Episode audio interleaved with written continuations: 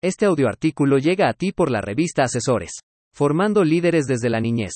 Por Mauricio Contreras. El eterno debate para saber si los líderes nacen o se hacen no tiene una única respuesta. Por un lado, la genética nos predispone con ciertos talentos natos que favorecen el liderazgo, pero sin duda un elemento esencial para que las personas desarrollen sus capacidades, es la formación que reciben desde etapas tempranas. Las niñas nacen con virtudes para convertirse en grandes líderes, pero van contracorriente desde muy pequeñas, ya que si ejercen sus talentos de liderazgo, se les comienza a llamar caprichosas, mandonas o altaneras. Desde ahí comienzan los micromachismos a obstaculizar el desarrollo de su liderazgo. Es algo cultural que comienza desde la niñez. Durante la niñez se construye la autoestima que es indispensable para poder aspirar a influir en otras personas, es durante los primeros años que se adquieren patrones de conducta y sus primeros modelos de inteligencia emocional. Recordemos que el liderazgo es influir en las personas para alcanzar un objetivo en común. Para lograrlo se necesitan ciertas habilidades mentales, emocionales y sociales. Dichas capacidades deben ser fomentadas desde que las niñas son pequeñas. Es necesario fomentar el trabajo en equipo entre más pequeños, que aprendan a compartir, a colaborar para alcanzar un objetivo. Que sepan cooperar más que competir y desarrollar paciencia hacia los demás.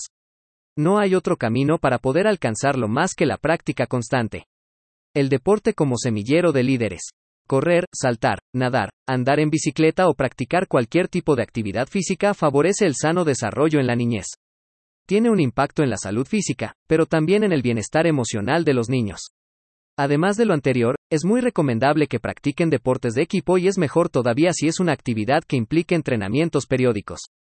Así aprenden a generar vínculos sociales y de cooperación desde pequeñas. A intercambiar ideas. Conocerán la importancia de la disciplina constante para alcanzar sus objetivos.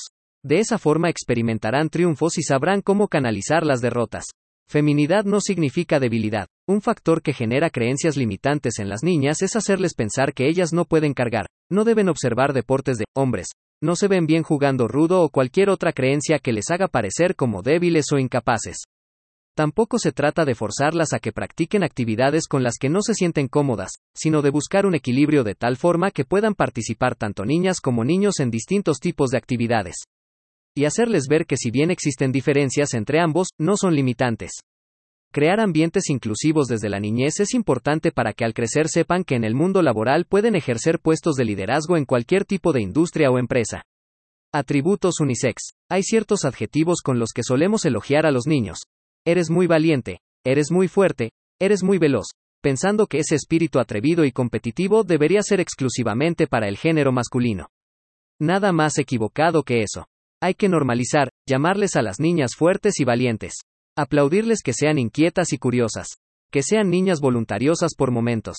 Sin hacerlas sentir culpables. Somos seres humanos con rasgos de personalidad que no deberían buscar ser moldeados o limitados por el tipo de género con el que nacimos.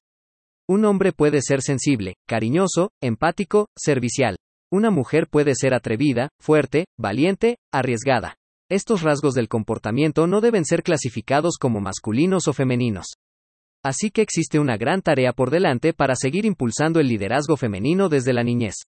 Recordando que formar líderes mujeres no significa que deban masculinizarse, al contrario, necesitamos crear un entorno donde las niñas se sientan cómodas, siendo influyentes con su propio estilo y personalidad. Hay que fomentar espacios familiares donde las niñas puedan expresar sus ideas, desarrollar sus talentos, tomar decisiones y tener desacuerdos que tengan actividades extraescolares que fortalezcan su autoestima y autoconocimiento. Las niñas nacen y se hacen líderes.